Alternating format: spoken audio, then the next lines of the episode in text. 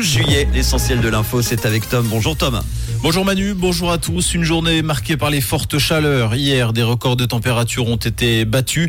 À Coire, Genève et Mato, le thermomètre a flirté avec les 38 degrés. Conséquence de ces chaleurs, de violents orages ont éclaté en fin d'après-midi et cette nuit. Une femme a été grièvement blessée par la foudre à Villars-sur-Glane. Elle a été transportée à l'hôpital. En tout, les secours sont intervenus à 100 reprises, rien que pour le canton de Vaud.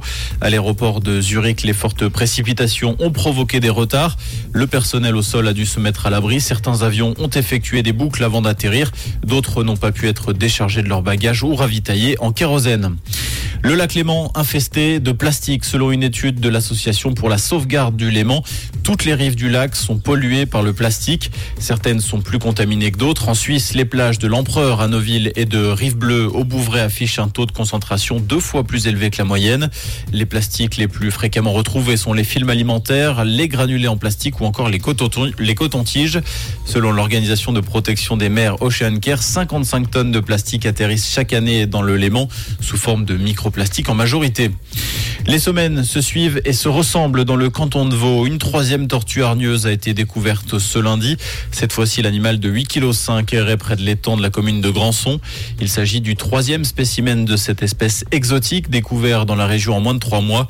L'espèce dangereuse a de nouveau été recueillie par le centre émis de Chavornay. La patrouille suisse a repris du service après l'incident du mois de juin. Deux entraînements de vol acrobatique ont été effectués lundi dans la région de Fribourg. La prochaine représentation aura lieu le 14 juillet prochain au festival de la musique Basel Tatou. Le 15 juin dernier, deux avions s'étaient touchés lors d'un vol d'entraînement.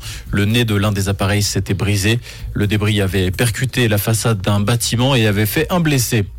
Le nord-est des États-Unis en proie à des inondations historiques et catastrophiques. Les secours ont évacué une centaine d'habitants dans le Vermont à l'aide de bateaux pneumatiques et de kayaks. Le président des États-Unis, Joe Biden, a proclamé l'état d'urgence. Direction les demi-finales pour Novak Djokovic à Wimbledon. Le Serbe s'est imposé en quatre manches face au Russe Andrei Rublev 4-6, 6-1, 6-4, 6-3. En demi-finale, il affrontera l'Italien Yannick Sinner. Comprendre ce qui se passe en Suisse romande et dans le monde, c'est aussi sur Rouge. Merci Tom. Un point sur la météo. Le ciel sera changeant aujourd'hui, euh, souvent nuageux d'ailleurs, avec des averses qui pourront être localement orageuses ce matin au nord des Alpes et avec des euh, pluies fortes encore, euh, localement également, notamment le long des Préalpes. Quelques belles éclaircies attendues dans les Alpes, mais peu de soleil dans les autres régions. Côté température, il fait 21 degrés en ce moment à Cossonay, Yverdon et Montreux, 26 degrés annoncés pour les températures maximales cet après-midi, jusqu'à 28 degrés en Valais pour le lancement du festival Sion sous les étoiles.